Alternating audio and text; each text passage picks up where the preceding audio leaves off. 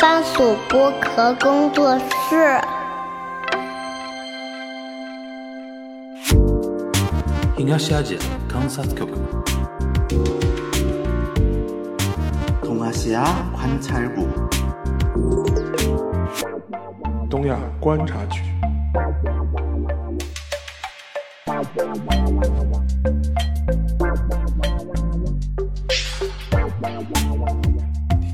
Hello，大家好，我是樊玉茹，大家好，我是安青。欢迎收听本周的东亚观察局啊。今天我们东亚观察局其实有点不太一样啊，是等于是借一位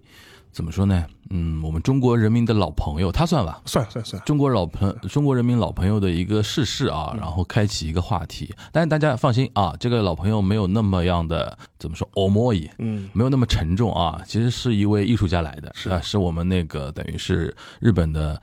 呃流行歌手，嗯然后又是怎么说呢，音乐方面的也算一个大师了啊，是也算一个大师，然后音乐家、歌唱家古村新司先生啊，是然后是我们呃今天大概听大家听到的时候呢，应该是已经差不多一周。多一点之前，是对吧？然后是蛮突然的啊，蛮是突然的，蛮就突然的是宣被宣布是说是已经去世了。然后好像我看报道是说之前一直说他有什么胃炎还肠炎之类是的，然后等于我估计大概是在治疗过程中一直没有恢复的非常好，然后。哎呀，反正人老了之后，七十多岁之后，讲估不清楚计讲不清楚，对吧？然后我记得那个时候，呃，查出去说那个谁傅高义不是之前身体好的跟什么一样的，一个手术做坏掉了都有可能，对吧是？所以说有的时候就就很感慨人间的那种呃怎么说呢命运啊世事无常啊。然后那天我那天是看到他去世的消息之后，是朋友圈里面很多人就是发那种类似于缅怀嗯啊什么的，然后。他的这次去世，然后等于是上上下下吧，感觉画画风还蛮一致的啊。嗯，那个，然后我印我有印象，因为一八年的时候，疫情前，古村新司来上海还看过开开过开 concert，对，在那个大上海大剧院，上海大剧院开过 concert，然后那个北京也开过，呃，这就是他住过很多次嘛，是对吧？我记得那次在上海开的时候，你我们沙老师爸妈还去了。是的，对吧？你对我们在节目里还讲过这个事情，的好像对吧？所以说我们沙老师那天就说，哎，我们要不要聊一下古村新司？哎，我觉得可以，然后也可以通过古村新司的这么一个话题啊，聊一聊那个年代啊，尤其八十年代为。八九十年代吧，嗯对吧？非常有特色的一个中日的一种文化交流的一个时代，然后再聊一聊那个时候昭和时期啊，昭和末期、平成初期的那个时候的那种中日之间的文化，还有那个怎么说呢？很多很多我们觉得非常有意思的歌手啊，或者音乐家跟大家分享一下。其实坂本龙一也算那个时候就是进入到中国人民视野里边的吧，就中国人知道可能还要比古村新司再晚一点，再晚一点，可对啊能就是八十年代末。就我觉得中国人可能更多知道他是那个末代皇帝，末代皇帝，末代对，皇帝，因为他之前八十年代初的时候，他还是那个。呃，就是那个 YMO 的时候，当时嗯和那个他们还算是比较呃先锋的这种电子乐，对这种音乐可能当时引进到中国相对少一少点，一点，对，就是所以说，就相对来说，他进入中国人广呃视野应该是八十年代末，他可能还是因为那种。世界进出，所谓日本人叫世界进出之后，开始逐步进入到中国人的视野里是面。的是的嗯比如说故呃那个不是末代皇帝啊，然后再加上他去做一些，呃他自己都演电影嘛，是啊是吧？这种时候开始的话，就开始逐步让大家熟识啊。是那回到古村新司身上啊，邵老师先讲一讲呗，就是嗯呃古村新司对于你来讲，你对他的一个就是说印象啊，或者说在他在你的这边应该是怎么描述的一个 人？就按照我们中国就是演艺圈的这种最高评价吧，德艺双 馨的，他应真的是。对，真的德艺双馨。呃，所以说基本上，而且他的去世这一次比较突然嘛，就嗯是说实际上他去世应该是十月八号就已经去世了，对，他也是跟密不发丧，呃跟很多日本这种艺人差不多嘛，等于是很低等于调等于是自己家族的这个葬礼办完之办后完之后，对，才对外公公开这个事情。对然后现在的说法是说，呃，因为他之前的那个葬礼完全就是一个私人葬礼，就是就是只有这些亲嗯友亲人嗯亲人参加。后面的话可能会开一个像追思会一样的东西，啊呃，对这个到时候具体日期再向社会公布吧。对对对。然后到时候大家会看到很多一些日本所谓的异能界的人，然后在一张非常大的他的照片面前，然后拿个麦麦克风在他跟他讲话一样的嗯对那对对种感觉，这个好像还是非常日本特色的一个啊形是象的。。然后，所以相相对来说，他年纪也不大嘛，七十七十四，，嗯，而且实际上面他去年还在演出，对，去年就他一不是身体不好，他不是一个一直身体不好的一个人，就对，真的而且是一个而且突他然的这次。是有一种可能像像急性一样的，就是对的这种他一个就就具体病因他也没有公布嘛，对说是肠炎，就说是呃因为肠炎紧急的手术，然后后来嗯到时候导致这样一个结果，所以说也非常的意外。嗯，因为他去年的夏天的时候，他还跟那个森口博子，嗯，也是一个日本有名的、有比较有名的一个老一辈的这种女歌手女歌手，嗯然后搞过这种音乐会，嗯然后当时的。就是日本现在已经就是说是上皇后了， 就是美智子还跑去就是听过的，然哎后对，所以说，而且在十月份的时候，他也有一些公开的一些活动，当时还在说说啊，呃，就是等身体好一点的时候，他还会出复出，要、嗯要去继续新新闻还是能够听到的。所嗯以说，他这一次突然一下就说是去世，还是以蛮意外的，嗯反正蛮意外，而且感到非常惋惜嘛。然后，呃、所以总体来说还是比较意外的。呃，另外另外一个嘛，也感到很惋惜嘛，因为他其实还只有七十四岁嘛，按照。别的不说嘛，你至少活到日本人的平均寿命吧，就是说你至少还有很长的时间，说不定还可以为啊，就是除了日本人民之外，也给中国的一些中日关系嘛，中中国的一些观众嘛，就对贡献自己的一些歌声吧，所以说还是蛮惋惜的。而且这他的去世的话，我也注意到，就是说是日本除了艺能界啊，一些甚至他的一些日本的。呃，官方啊，就比如说官方长官在那个发布会上也是，嗯就是说了这个事情吧，就表示哀悼啊什么的。然后，呃，其实中国这方面其实也有很大的反响，对的除了演艺圈啊、音乐界啊一些反响之嗯外，或者他他的一些听众啊、歌迷有反响之外，我看到那个中国外交部，嗯他在那个外交部的那个呃那个记者发布会上，其实也说到这个事情，对就是提毛提到当的时毛宁是呃就是做了个回应吧，意的思就是说啊，就说感到表示哀悼，然后就说也是他作为中日关系做了很多的这种嗯贡献，就是也给予了一个非常高的这样一个肯定的一个评价，对，所以说也代表了一个我就是我们官方的一个态度吧，这个一般来说是日本演艺人士在中国这边，如果你去世的话，对在我们这边最高的一个级别就是我们外交部会也给一个说法吧，就是你基本上是享受了跟安倍一样的待遇吧。对对对对对对对，你要这么说倒安是倍的。遇刺身亡的时候，我们这里不是也给了这样一个评价？对对对对对，所以说给到也，呃所以给到古村新司的一个评价会非常高。然后我发觉包 N 括之前 NHK 的新闻里边，对也提到几嘴说是他是很积极从事中日文化交流的，怎么然后之前那个那个坂本龙一其实去世的时候，外交部也也给过评价也给过的也给过评价的，意思说也是为什么中日的文化交流做出了很大的贡献，嗯嗯嗯就嗯。基本上是这样一个级别的。但我说老实话，古村新司的贡献太大太大了，太大了，太大了，就是不是版本龙一能比的。我是是指在呃是中日文化是这一是块啊。是是是所以说，我们可不可以稍微那个，就是怎么回应一下？他如果贡献不大呢，你爸妈也不会去参加他的那个演唱会，嗯为什么呢？就是八十年代的时候，他算第一批吧，最早第一批最早一批进入中进入中国市场吧人视野的，对就对是说是日本歌手。对，就是第一个，我们可以简单讲一下他的一个嗯背景吧。他是一九四八年出生的，就换句话说，他属于这种日本战后婴儿潮的一代。嗯就是日本战后嘛，从一九四五年无条件投降战败，嗯，然后从大概从四六年开始，四六年到四九年、嗯被称为那个日本人第婴儿一潮叫婴儿潮 bubble 一代嘛，就是对就是婴儿潮一代，就说是呃那一代的话，基本上呃大我印象中可能三年三到四年时间，大概生了一千万，没有 吓三我一百跳。三百到四百万呃，就那婴那儿蛮厉害的，嗯蛮厉害的。就是说，这也可以想象嘛，因为经过了这个非常痛苦的战争，嗯然后之前的这种高压高压的社会，嗯，呃，那个生育率肯定是变低的嘛，而且死亡人数也很多嘛而，且成年男性去世非常多周，边人数非常非常多。但嗯是战后终于迎来了一个太平吧，就至少不打仗了嘛，嗯所以说就是生育率有高速的一个增长。而且那个时候基本上四五年之后，全球 baby boom，对，对吧？美国也是美 baby 国有个 boom，对吧他们也是被被攻，就是说，说基本上是一九四八年这战后婴儿潮的这样一代人。然后这一代人呢，其实从日本的这种代际上来看的话，他们也是成为了就是日本经济崛起。就是最高峰的时候，他们支柱嗯正他们正好是那个支柱，支柱的一代，所谓叫团块世代嘛，团块世代当该世代就是对团块。跟他解释一下，你如果从人口的那个金字塔，人家看人口图不是就是长得像啊那这个个金字塔型的嘛？然后呢，你如果看人口那个金字塔那个塔这个柱状图啊是，推移的话，他们那个那代人啊，就是一块儿。对一团就是所谓叫团块世代，他们在人口里边就是顺着那个时间轴一直往前推，推推推推对推对对就是早年就是 baby boom 的时候，他们那一端就可能是让这个呃人口柱状图呈现一种什么就头大脚轻的那种感觉。是然后随着他们开始进入到那个中年或者说是壮年、盛年的时候，整个呈床那个纺锤型，对这个柱柱状图。现在日本为什么成为金字塔型呢？因为这批人老龄化了嘛，老龄化了，要也不最生多了嘛，后面人也不生对，了，后面人也不生，所以说这个叫金字塔型，就这这批人。因为随着时间一直在往前推，所以说当时那个呃介屋太一嘛，他在写写小说的时候，就把这批这一代人，因为他自己都属于那代人对，他把这代人称为叫团块世代。在日本经济圈里边，或者说日本民生讨论的时候，团块世代是有一个高高度的一个指针意义的，相当于我们现在上海这边，比如说早年我们有什么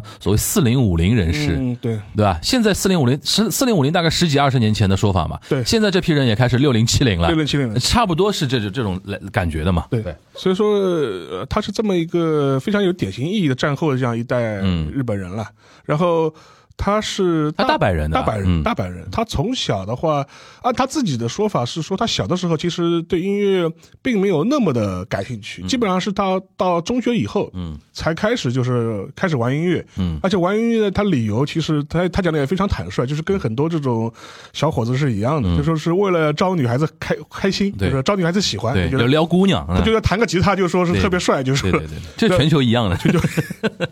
所以说他当时好像就是从从那个时代开始就说是呃开始做音乐，嗯，然后对他来说比较重要的一点的话，就是在一九七零年的时候，当时他开始组成了一个非常有名的一个民谣组合，叫爱丽丝，爱丽丝对爱丽丝。然后七零年七一年的时候，当时他们这个组合。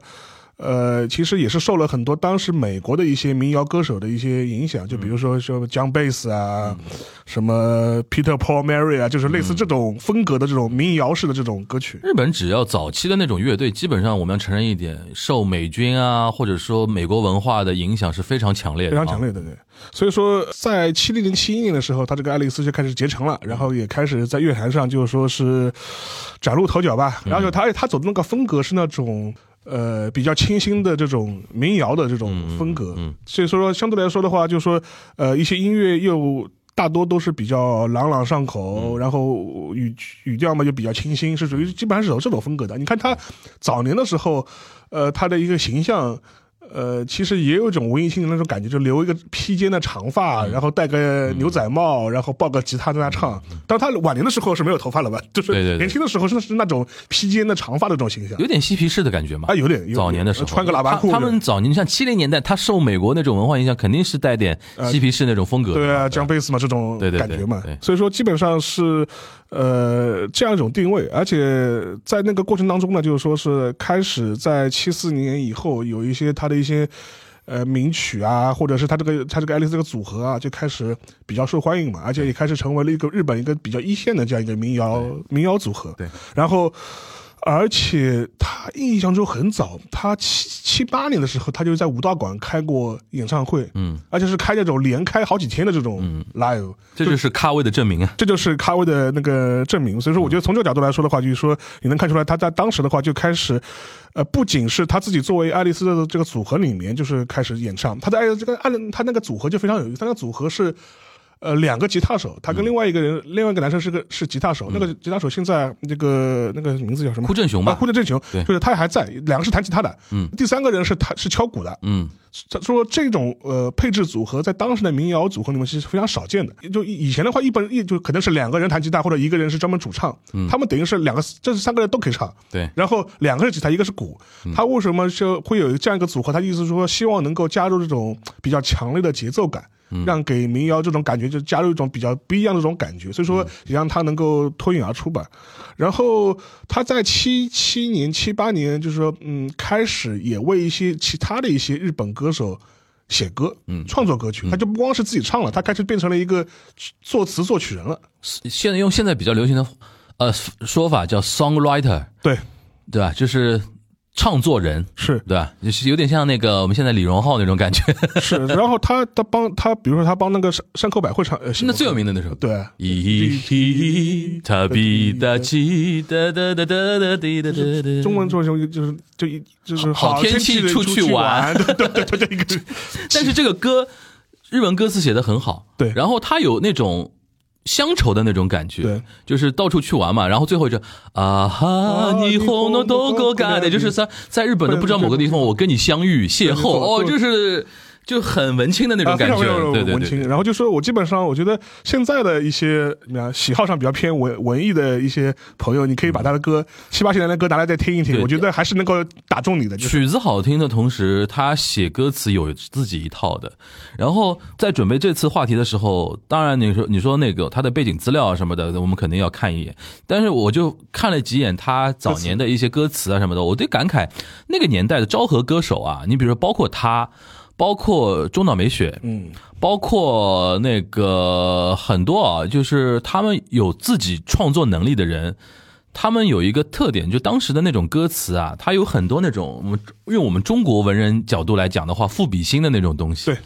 而且特别喜欢借物来隐喻嘛。是，然后这种物往往是带，同时它还带有很多日本的一些传统。就日本，比如说大家知道玩那个牌局的人就知道是，就你你话不能明说的，而且就说里面就是要有季节性的东西，寄语对嗯季节性的东西，然后要跟自然的东西做结合啊，然后怎么样？然后我在我印象中这一派的人里边，古村新司算非常有特点的，对，对然后他除了跟为山口百惠写过嗯歌，还帮另外一个现在还在的一个日本的一个比较有名的加山那个熊熊三三郎熊三嘛，啊哦不熊三啊，熊不三是熊三郎，就写过《故乡》嘛，也是非常像这种昭和名曲，嗯是属于这种在日本就属于国民级的脍炙人口，就是说你基本上你是个日本人都听过的加这山种。雄三的那个代表作嘛，这个是算，因为加山雄三自己那个写词没他好，是 对。所以说他们是共同创作的对嘛，的所以说那个时候他他他在基本上七十年代末的时候，他自己的演艺事业达到了一个巅峰已经到了高峰了。对然后的话，然后开始为其他的歌手做创作，嗯然后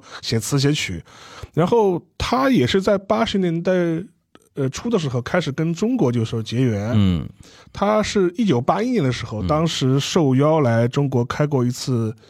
呃 live 演演唱会，在1988工体吧，对对，在一工人体育馆，是是不是在工体？我我记这得个我记得应该是在北京的工人体育馆开的，然后是那个也是跟就是他那组合嘛，爱丽丝嘛，嗯然后他来爱丽丝来来来开，然后八一年的， 81那很早了， 81因为你像年我们虽然七二年是古那个邦交正常化，是其实真正那个开始全方位的交流，还是要从小平同志之后了，对对吧？然后因为之前有过一个争论，就是嗯说是摇滚乐就是呃真正进入中国，嗯就是说是时间是怎么算？哦，就是你除了那个就是 rock and roll music，就是就是如果你除了硬核摇滚啊的，呃，就是 rock and roll 的这种摇滚，就是嗯你除了文革期间，嗯，就某些人他能够听到之外，哦真正 进入那个就是普及的这样一个我懂面一点了就是因为进入公众视野，因为有一些人研究史料会发觉，文革期间其实也有听过有一些我们 的一些人，也能听到啊。他能听到，而且他还蛮喜欢这个东 西的。 对对对对对，但是他进入这个中国，就是中国人的普公众视野，嗯大概是什么时候算？因为我印象中可能是八三年还是八五年，就说是那个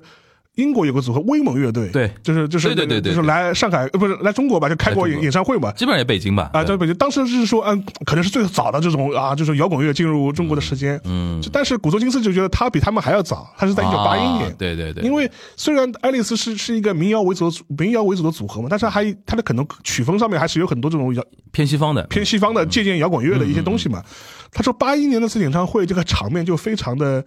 呃，奇妙，嗯，就一开始唱的时候，他觉得这个整个场子里面是没人讲话的，知道，也没人鼓掌，也没人喝彩，就大家都他也不知道干嘛，就说他就就觉得这个气氛就非常非常诡异，知道，吗？就说是，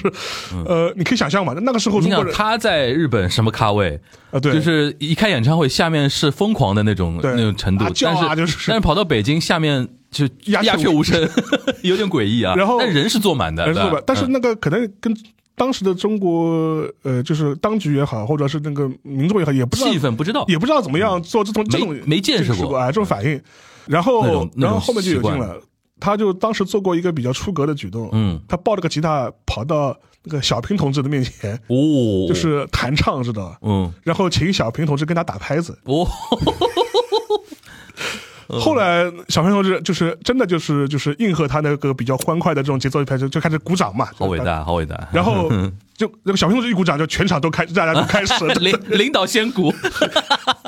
所以所以说，当时他就回忆过，他说那个瞬间，就是他请小平同志就是帮忙一起打拍子打拍子的时候，他认为那个瞬间是是摇滚音乐传到中国的瞬间。 哦，他他好会讲哦，就很像那种 NHK 什么 s o n o t o 呃 k 那 l 个 e 西嘎乌高一打的对那一刻开始，历史开始转动啊，对有点一个意思。虽然说自此之后，就说他就频繁的来中国，嗯，从事各种各样的演出，无论是他自己的个人的演唱会，还是相关的团体的这种呃一起来参访，然后就也是做了很多这种中日之间，呃，除了音乐文化之外的很多这种交流的工作，嗯，甚至包括就是说是他到八十年代，就是大概八三八四年以后，就爱丽丝的组合就停止活动了嘛，他就开始以单飞了嘛，嗯个个人的名义啊个人的名义了嘛。但开始这种活动的话，他还是做了相当的多，而且嗯从那个时候开始，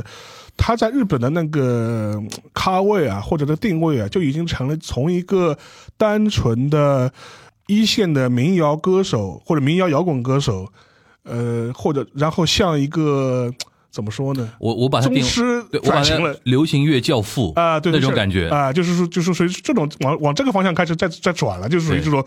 他就说我就是我可能会帮人家写歌啊，或者帮推一些新人啊，他肯定是往这个方面去走了，嗯然后就变成了一个呃，就是说啊，艺术家啊，艺术就以往这个方向走。 ，artist 啊，对对嗯此就是往开始往这个方向转了，但是在这个期间呢，他跟中国的这种缘分啊，还是很深的。然后当然了，他在一九八零年的时候写了那个最有名的那么呃呃那个斯巴鲁嘛，斯巴鲁，这个应该我们翻译叫什么？新啊就叫新对吧？新吧，官方翻法应该是新，应嗯该对是新。然后其实你看那个斯巴鲁，包括一些新吧，就是说他那个歌词里面的很多这种描写的一些场面啊，他会自己有一他自己一个很深的回应嘛，就是就就很多人就觉得他那个斯巴鲁的那个东西就是。有一种呃，旅人啊，就是仰望星空的这种感觉就。还是他原来那个风格嘛，就是一定要借物来隐喻一些东西的嘛。然后呢，很多人就会觉得他为什么说是上咖位上的 artist 的嗯这个这个这个这个这个层次嘛，就是说他的很多这种创作的歌词的这种内涵，就说是呃非常接近于日本人传统的这种诗歌的这种创作的充充满了诗意啊。所以，所以说可能觉得他更更更像个诗人嘛，是就是更像个诗人嘛。对。然后另外一点的话，就是说他的这些创作本身，从包包括斯巴鲁，就是说很快就是说是在亚洲各个地方就是获得欢迎嘛，然后是、嗯呃成为了一个就是跨越国境的这样一个名曲。嗯因为中国人在八十年代的时候，很多可能就是我们的父母辈，可能都都听过这首歌，对都听过这首歌，对，而且就是也知道古潼新是这么一个人，对所以说，你说像我爸妈，他们对他的印象，可能但就那在那个时候就已经有了，就已经建立起来了。对这不是一个什么最近这十年二十年才知道有这么个好摇人物的，对对对就八十年代就一直知能道有让这么个咱们父母辈印象深的人，嗯在那个年代，我觉得歌手是古村新司，演员就是山口百山口惠百跟惠那个三那三浦友个和三浦友和这样的，就是高高呃仓健，高仓健，高仓健。啊，高仓健对，就是我爸妈到现在还念叨，你问他知道的日本人是谁，基本上就这几个人逃不掉的，是对吧？然后那个歌一放，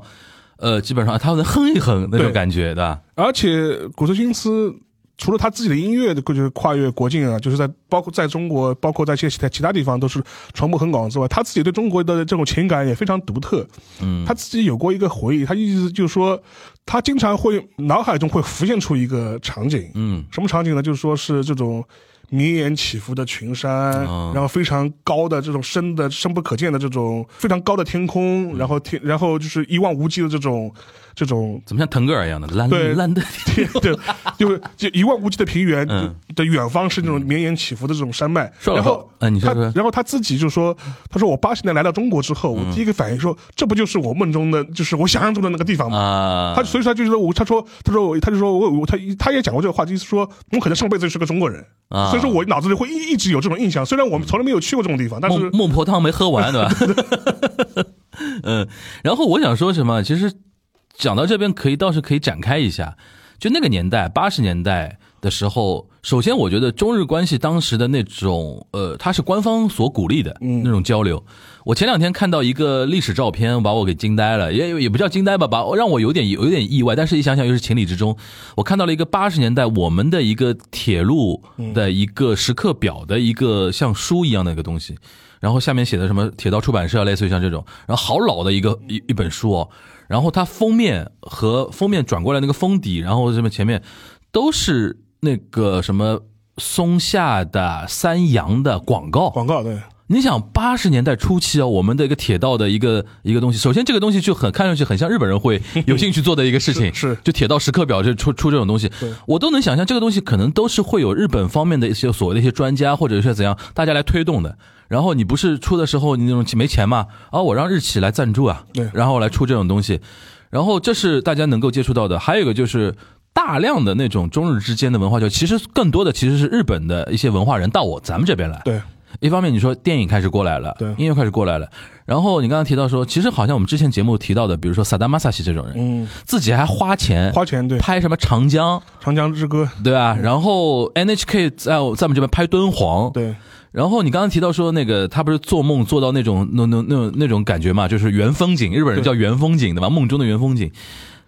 日本人是有一部分人是很吃中国这种壮阔的那种壮阔的对对风景的，对感觉好像就是在日本，因为就是小山小水嘛，对秀山秀水那种感觉，跑到中国来就觉得哇，尤其你一到北京啊，再往北走一点，对大江长大城河长城以北一看，哇天，黄河，然后草原，然后怎么说，就觉得说啊，那种开阔那种感觉会被这个东西所吸引、所是震撼，是然后他们会有很多那种情感上的那种波动，然后他们会自己会自发的去做一些动作嘛。你比如说那个时代出了很多一些文艺作品也好，纪录片也好，电影也好，其实就跟这个时候的那种大背景是很有关系的。就是古村新司算里边的一个代表性的一个代表人性物，人物但是你说像萨达马萨西这样的一些人啊，其实都算那一波里边非常活跃的对中日那个文化交流的一些所谓叫大使吧。是然后我觉得古村新司他有一种，他把中日关系看成自己的某种天命、呃使命、使命感一样的那个对东西。你想，八十年代做到现在，基本上就四十年，连绵对四十年一直在做是那个交流嘛。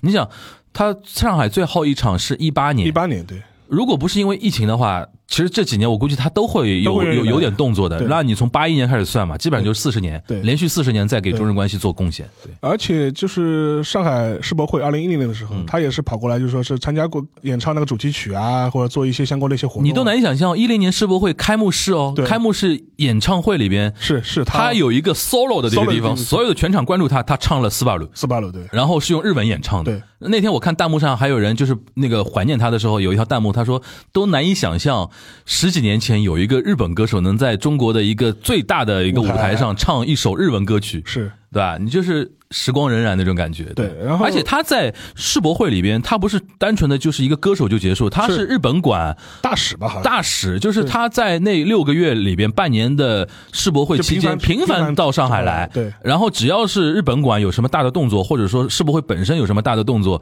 他是非常的呃，怎么说呢？积极的，对在做这件事情的。嗯而且实际上面，他在世博会之前，其实上海也经常来，他是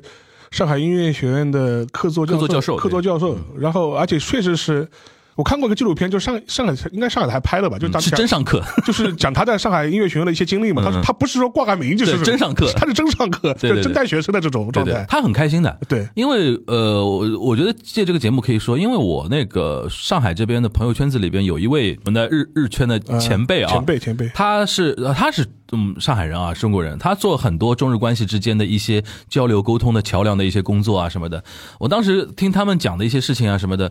呃，因为他们也是有私交的，是他跟古村新司私私交，而且私交甚笃啊。然后当时我就听到一个说法，说他就是古村新司本人啊，对于上海音乐学院客座教授这个事情，他非常开心。对就不是说那种啊，你们给我个荣荣誉，誉然后我就啊接受一下，对对而是说他真的觉得说他有一个非常好的抓手，可以做一些事情所谓的呃怎么年轻人的工作啊，草根的一些交流啊什么，他非常开心的，而且非常积极在做这件事情。是，甚至还帮那个毛宁做过他的专辑，嗯就是以这这种制制另一个毛宁，歌手毛宁歌手啊毛，宁因为我刚才我们提到过那个外交部的发言人讲，现在很多人只知道那个毛宁，对呃不知道不知道对对。歌手毛宁，对歌对手毛宁，男的涛声依旧，涛声依旧嘛，涛声依旧，男的的男毛的，宁，就对做帮他做过他自己的专辑，以及嗯那个制作人的这种身对份。对对对对，所以说，你可以看看出来，就是他基本上是从八十年代开始，八一嗯年开始。到他去世前，就基本上嗯几十年如一日吧，嗯就一直是在非常积极的从事着中日之间的文化交流，然后嗯哎自己也是亲力亲为，就基本上这样一个状态。而且他在中国开的来开各种各样，呃，各各唱也好，还是参观一些演出活动也嗯好，基本上非常多。基本上不说每年都来吧，就至少两三年总归是会有有的，对就是这对，然后我觉得可以提一点，就是除了跟中国大陆的交往之外，因为整个八十年代提醒大家，啊就是八九十年代啊，香港歌坛经常会用日呃本歌手的的。翻唱歌来翻唱，因为香港太的多了太文化多了圈有一个特点，因为它是一个要快消嘛，是因为要不断的推文化产品，比如说电影也好啊，音乐也好，电影你必须自己拍，你 Jackie Chan 必定必必定得自己上，对吧？对然后有一个武打片这种类型，就也就你香港独一份儿但音乐有一个比较快消的一个办法，就是。你那个呃当时主要是日本嘛，因为对你比如说太欧美的那种音乐风格，可能香港人也不太吃，但日本那种音乐风格，就当时就香港人也特别吃那种。当时因为日本也进入到某一种就是说大师层出不穷的那种年代，然后流行音乐非常嗯壮盛的时候，所以说当时香港音乐圈就拿来主义嘛，是曲子拿来，我这边让什么黄沾啊，让谁啊，就就是啊是谱个词就是，就就对就直接唱了。濮存濮存新司有很多歌是被翻唱的，然后有一首歌其实是他跟张国荣的一个缘分，嗯所以说他在一八年，他跟张国荣关系很好，是就是八九十年代就认识人家，因为张国荣唱他的那个歌嘛对，对吧？然后从那个时候缘分非常的呃浓厚，然后。那个张国荣去世之后，他自己也经常是陷入到某一种情绪，就怀念啊什么的。然后在一八年的时候，在上海开演唱会，他有他有段时间好像每次在中国开演唱会一定会唱一首，就是说跟张怀念张国荣的那个歌嘛。嗯所以说那个时候，你想想看，呃，大陆、香港，呃，比如说台湾，然后日本，甚至包括韩国在内，甚至包括东南亚在内，大家有一有一套流行音乐或者说流行文化的那种交流的那种底层的那种东西在那边涌动的，对那个那个感觉还是特别明显的。是对吧？然后他们经常跟我说，他特别喜欢张国荣，动不动就怀念 Leslie 啊、Leslie 啊那种那种感觉。对，是的，所以说这也是他作为一个艺术家能够在中日吧，就是获得这么这么高评价的一个很重要的一个原因。嗯，而且另外一点的话，就说还有一个可以说一说，就是说，虽然他是非常致力于中日的一些友好啊，做了很多这种相关的这种交流的这种工作，但是呢，他更多还是从一个艺术家或者是一个歌手的角度来做这个事情的。嗯我的意思是说是什么呢？就是他身上不会有很强的政治性的，对就是他他不是像有的人，就是说他可能要做某件事情之后，他会把政治的属性啊，就是嗯，就是。放大到就是超过他的一些艺术家或者文艺的这种不属不够性纯粹，对吧？嗯不纯粹，就嗯说这个呢，就说是可以引用他早年的一个回忆，他九十年代的时候，他做过嗯回忆过，就是他七十年代的时候，当时爱丽丝就是创作的时候一些感想嗯吧，就说他说那个时候其实对于他们这批人来说，包括呃日本的这种学生时代来说。呃，很大的时候就是搞什么反安反反安保啊、反越战啊，嗯嗯就是说嗯这种很多嘛，他那代人其实就应该是包括那主个主力军的嘛，就是包括那个他喜欢的一些美国的一些歌手，无论是那个什嗯 Bob 么 Dylan，鲍勃迪伦 啊，或者彼得 Peter Mar- Mary 嘛，那种嗯这这种民谣组合，很多歌都是反战歌曲嘛，对其实都是反战歌曲嘛。但是当时他们在创作的时候，他说，我就是我必须很坦，就是很那个诚实的是是说，虽然我听了这些歌，呃，就是就是受到很大他们的这种影响，但是我那个时候呢，我会心里会有一个呃想法是什么呢？他说。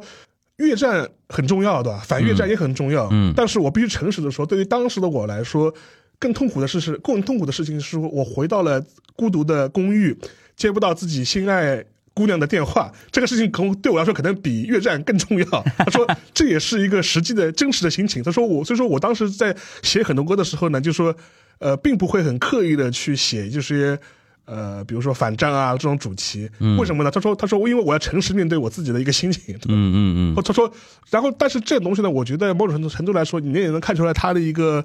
呃，创作也好，或者他写歌的时候的一个一个一一个导向吧，所以嗯说这也是解释他为什么就是说他虽然会非常致力于中日的这些呃交流，但他自己本人身上面其实没有很深的这种政治性的这种痕嗯迹在的。这其实也让他呃，就是两千年后啊，嗯还能活跃于就是说歌坛和中日交流。我觉得不能用歪打正着吧，就他坚持的这个原则，对后面有一个好处，就是让他政治属性不强的话，其实让别人更容易接受接受和让他成为某一种符号。是因为其实说老实话，我们从两千零五年之后，中日关系之间有点局域嘛，对吧？但是呢，有的时候呢，双方的高层也知道，我们是交流是不能停的。嗯。但有的时候，如果你是政治表态非常非常强烈轻的易政治政治表态，你比如说像太左太右都不行。像那个我们那个桥下彻，嗯前段时间那个又被那个我们这个关关注到了嘛，嗯因为他在自己的一个一个网络节目上面大放厥词嘛，说因为当时有那个废水那个争议，嗯然后他说让中国游客都在海关吃海鲜，嗯对然后一吃完之后都要说什么什么。当然，他是一个政治人物啊，没错。但是如果因为在日本很多政治节呃评论节目啊，或者说说说一些所谓的 j o h o b a m i 啊，他会请一些。呃，commentator，commentator 有的嗯时候会请艺人的，有的艺人如果你真的在那个这种平台发言比较激烈或者比较有倾向性的话，到时候会成为你身上的某种符号。你比如说，认为你是一个左派的嗯啊，或者一个右派。古存新四给人一种感觉，就是他主动的就规避掉这种很多争议的东西，嗯这样让他在那种需要他的时候，就比较容易请到这样的人出山，然后他也比比较容易能够站在一个更抽离的一个维度，而且他去从事一些而且他说起事来情。就是说我，他就觉得他他的理念就是他觉得好的音乐可以超越国界，对可以促进对就是不同国家人的交流。他这这个总归没错吧？这对对左对也对好，右也啊好，这个对对对对，你可以说它是一种怎么说呢？一种策略对。但是我觉得这种策略呢，其实是现在的中日关系，或者说长期以来的中日关系都需要的。对就是大家不要先在一个。呃，很正经的事情前前面先把自己的政治立场摆在那个地方，或者是引起不必要的一个争议，对吧？所以说他的这个角度都挺好的，对，是嗯，所以说也是经过这么长时间的一些积累吧，所以说嗯他在两千年以后，包括一零年以后，他还是在日本歌坛还是相当活跃的，嗯而且红白嘛，当然也上上了很多次了了，嗯然后。基本上现在的这个地位，就基本上我在我一直在想，我在华语歌坛有谁可以跟他就说是相比较的，就是华语歌坛跟他相比较嘛对，我觉得他偏李宗盛一点，可能段位比鲁宗盛还，呃就因为辈我分应该比鲁宗盛因还为我觉得他介于李宗盛和罗大佑之间，啊，因为罗大佑感觉政治表达还是有一点的有一，点李宗盛比较小情小爱嘛，对对对对但是他古村新司没有小小情小爱，爱，对，但但是呢，他又不到那种非常硬核的政治表达，啊对他对对对，他偏中间一点。啊，对你这个是然后地位地位我觉得差不多，李宗盛，你比如说现在说呃华语音乐教父李宗盛也没没怎么大，就风格上来讲，他比李宗嗯但盛他稍微在但但但说实话，他嗯唱歌肯定比李宗盛 好听的，哦，你说唱法 上对吧？唱他他的嗓嗓音是音色是是那个有特点的，就是我我我刚才脑子，因为你直接问我这个事情，我脑子里想的是创作风格。嗯他创作风格，因为李宗盛还比较偏那种情感情感类的个人叙事嘛，对他会比较比个人叙事稍微跳脱一点，到一些比较呃怎么说呢？偏历史啊，偏那种人文的那种东西，对但是呢，又不到非常强烈的像罗大佑那样，因为罗大佑以前写那种什么什么亚细亚的亚孤孤儿儿啊啊，什么对恋去一九九零啊，都有很强烈的那强种那烈的政治种政政治表达的对。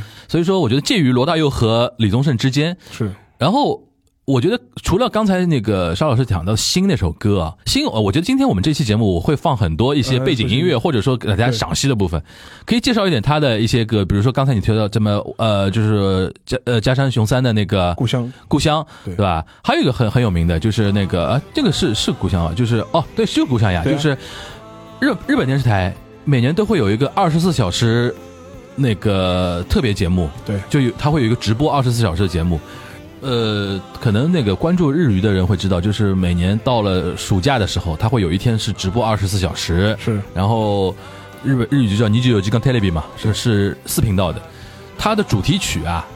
其实就是这首歌。然后呢，就是等于是我当年在日本留学的时候啊，每年啊到那个时候啊，就是电视台里面铺天盖地这首歌。然后这首歌的确蛮好听的，到时候我们可以放出来给大家听。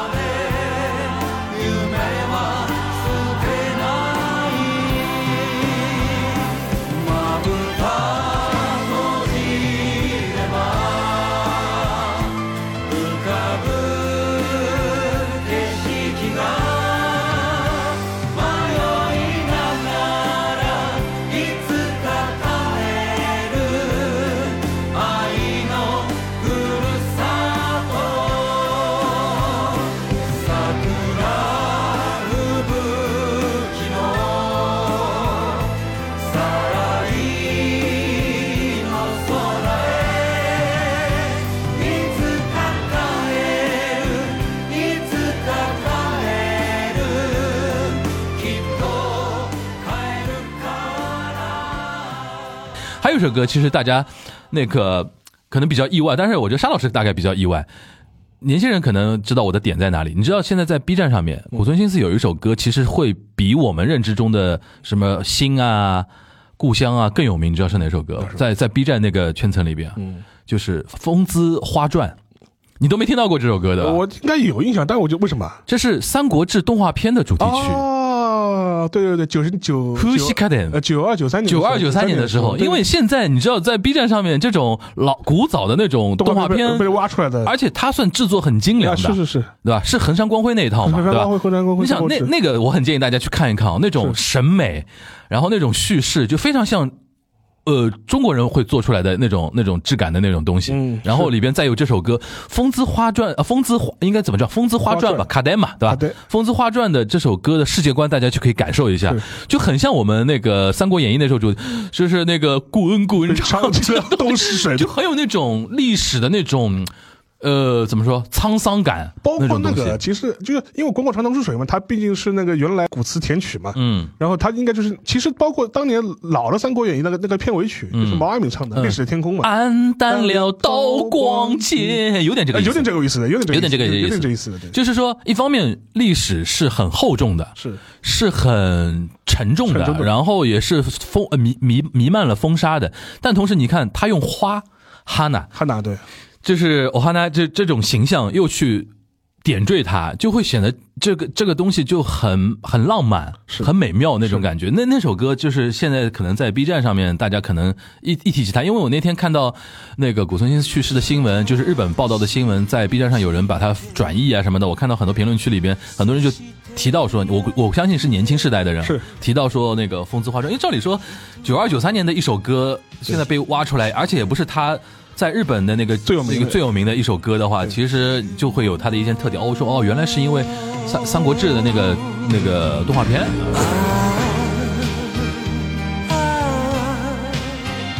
誰も知らないああああ明日散る花さえも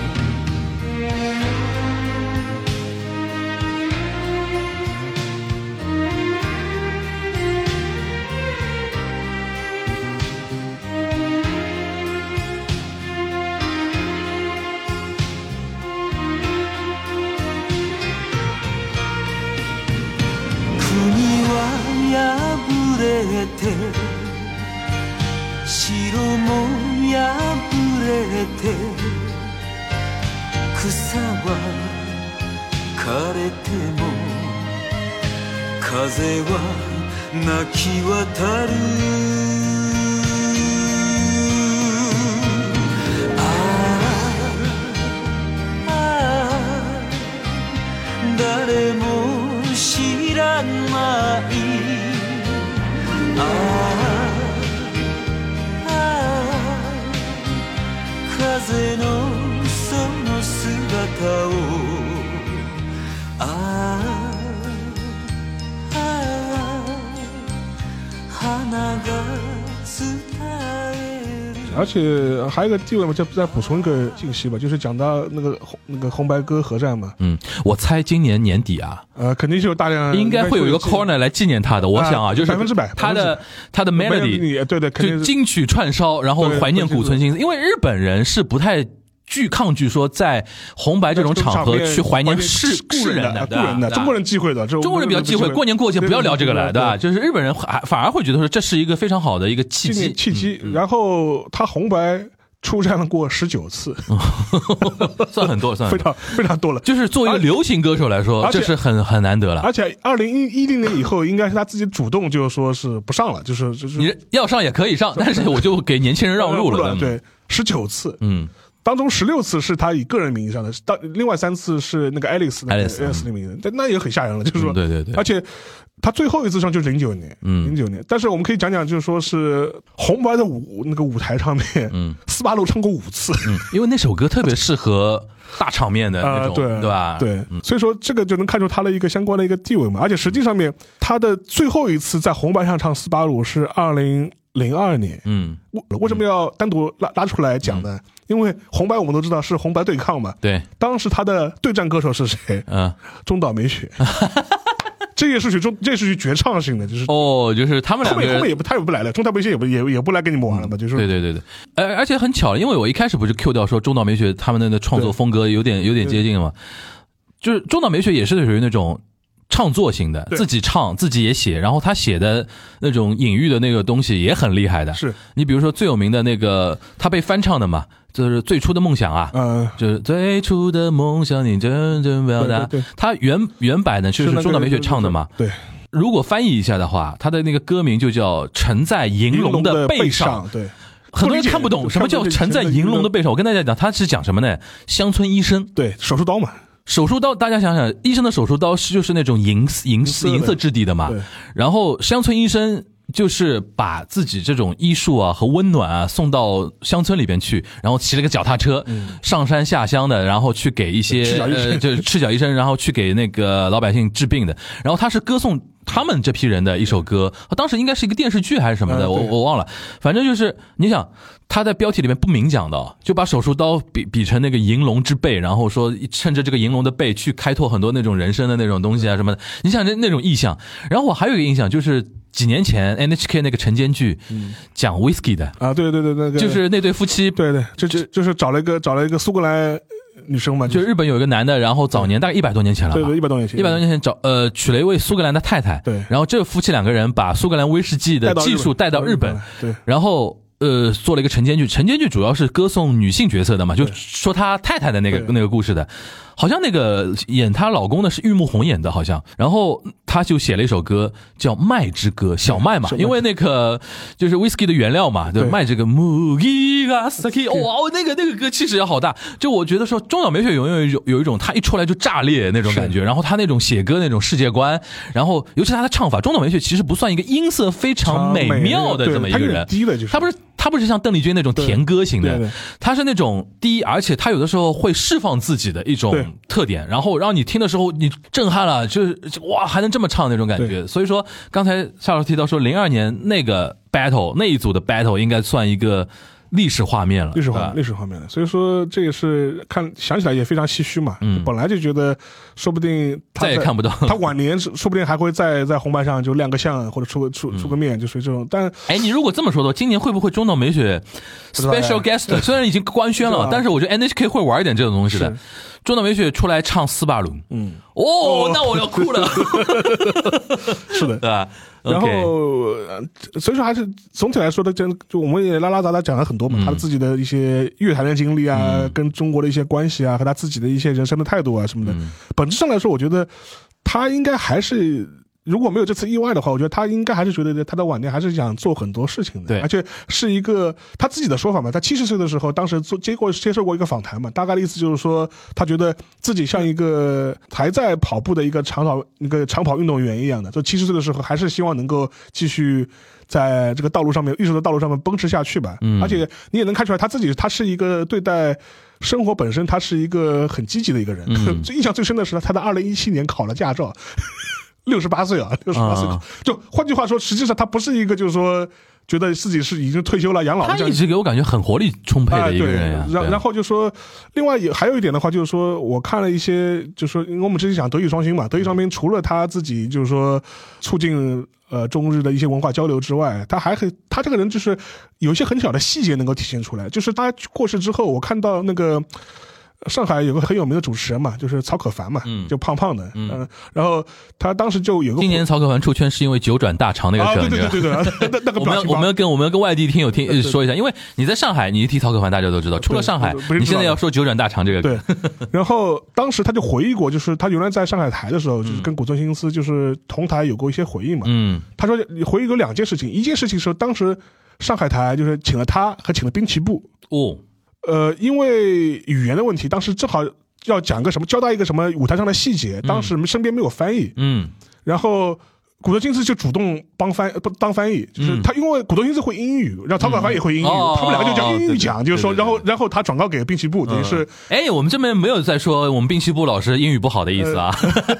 开玩笑。呃， 所以说他就就就基本上是他就是会觉得他觉得哎，他主动就是没架子嗯他没架没架子，他不就是说什么这个是啊，这个是翻译做的，我不要，他会主动说啊，我可以帮你去做沟通，就主动的。而且这个事情，我觉得从滨崎步的视角来说，他也很惶恐啊。对因为古松新是大先辈、对大前辈啊，对我大前辈在帮我做翻译翻译 对，我的妈呀！所以说这是一个事情，嗯还有一个事情，我一下就还有一个事情，他回忆过，反正反正某好可能是一零年世博会的时候什么嗯演出，就是在后台有一个演员，可能是这种。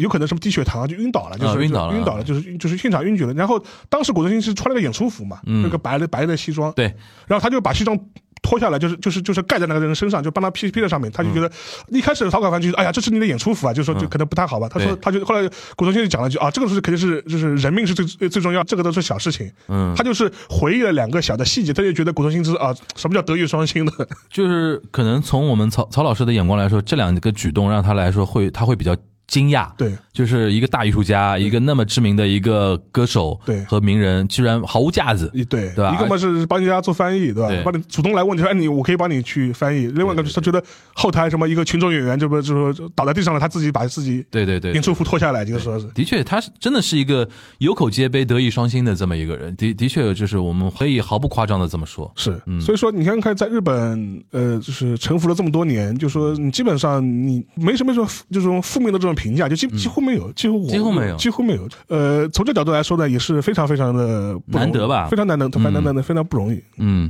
行，那我觉得说我们最后啊，就是今天的 ending 啊，我们肯定要献上《斯巴鲁》这首歌，对，对吧？这首歌我们 Q 到那么多了，然后的确是很好听。而且那天我看到这个消息的时候，就情不自禁转发那个消息的同时，就写了那句歌词。萨拉巴斯巴鲁哟，就是对很哀伤的那种感觉是就出来了啊。应该这样讲，我倒是觉得是哀而不伤。对，就是有种有有一种说，我们终将还是会对见面的，是对吧？然后你先走， 那先走，你先走一步那种感觉，对吧？反正那首歌名曲了，然后像名曲而且我觉得我们东阳观察局今天就。负着这个责任来预测一把，今年红白，嗯，绝对呃绝 spe- 绝对应该是 special 是 corner，绝对 corner，绝对怀念古村新思，绝对对吧？要么中岛美雪出来唱，要么全场合唱，对，先对去吧看是谁来唱，他的斯巴鲁会以一种什么形式在红白上嗯嗯呈现出来。而且斯巴鲁特别适合今年这种气氛，对然后来收个尾啊，或者说再有一个 special，我估计是一个 special corner 给到他，对收尾还是交给那个最当时出场的最大牌歌手来收尾，是是中间会有一个非常郑重的 special corner，对然后怀到怀念他的一些点，我们期待说。呃，NHK 如何呈现？我很期待说舞台是如何呈现的，是是然后会会 cue 到他哪些点？点对，我觉得说不定会 Q 到他，比如说放一段 VTR 嘛，把很多他的一些历史画面啊啊什么甚至放一放，甚甚至至把 Q 到一些中日交流的一些画面。呃，甚至比如说他原来跟他的一些伙伴嘛，就比如说那爱种丽丝，爱丽丝的一些伙伴，库内正雄啊，就是那个什么哦，就是请到呃请到现场请的，到现场嘛嗯，，加上熊熊熊三嘛，就说请到现现场。哦，啊，这个我觉得是我完全合可哦理合以想理象，合完理，完全可以想象的，合理合理完全合可以理想合理象合的。理，好吧，嗯行，那我们就期待说今年，因为因为也也不远了嘛，也就对两个月时间，是基本上大家就能看到那个今年的红白了啊。呃，这也让今年红白有一个看点，有个看点呃对我们这代人来说有个看点啊。行啊，那我们期待说到时候看红白如何呈现了，也非常感谢呃今天大家的一个陪伴。虽然我们今天只只是聊了一个歌手，说到底是一个歌手啊，不太像我们平时会聊的一个话题，但是我觉得古村新司在。中日关系哦他的可不这止个他可不止对，不止一个是一个歌手，不止所以是一说个值歌得手我们好好的用一对一整期的节目来对怀念他，来然后来讲述这个人啊，是然后 remember me，然 后就记住这个人啊，然后。就是怎么说呢？前人栽树，后人乘凉。我们现在有现在的这种东西，而且我觉得都是都是前人的而且功劳最了，后就是，尤其这两年，我觉得，呃，当然，我觉得可能是我们这辈人，就是年龄到了，年龄到了对就会觉得都原走的差不多了。原来记记记忆中特别熟悉的这些人，就慢慢慢慢慢开始在你的生命中消失了，就是对对对对，你会把前前一阵吧，白尾龙一也对是，我我上上次昨天那个哦不是前两天发的那个呃古村新司那个事情嘛，嗯那个日坛的李叔李志明就在我下面说，我们已经开始到了一根一根开始点蜡烛的年代了，啊是是是真的真的开始到了这种是感觉了。行是，呃，最后我们用《斯巴鲁》这首歌来 ending 一下嗯啊，希望大家我可能会尽量用完整的一个篇幅，对是大家来欣赏一下这首名曲，好吧？那我们今天这一期的东亚观察局就到这边了，大家拜拜。拜てひそやかにこの身を照らせよ我は行く青白き頬のままで我は行く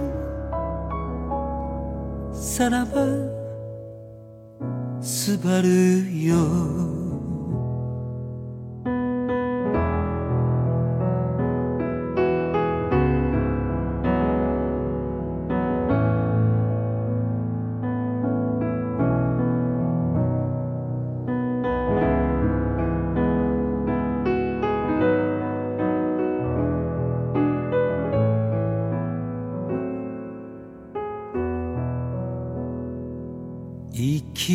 すれば胸の中木枯らしは泣き続けるされど我が胸は熱く夢を追い続けるなりああさんざめく名もなき星たちよせめて鮮やかにその身を追われよ我も行く心のめいつるままに我も行くさらばすばるよ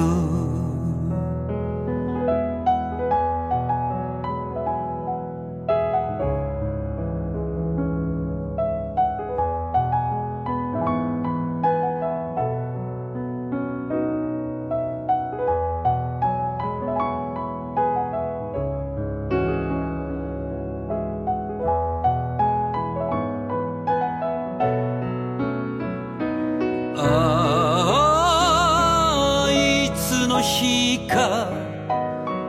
誰かがこの道をああいつの日か誰かがこの道を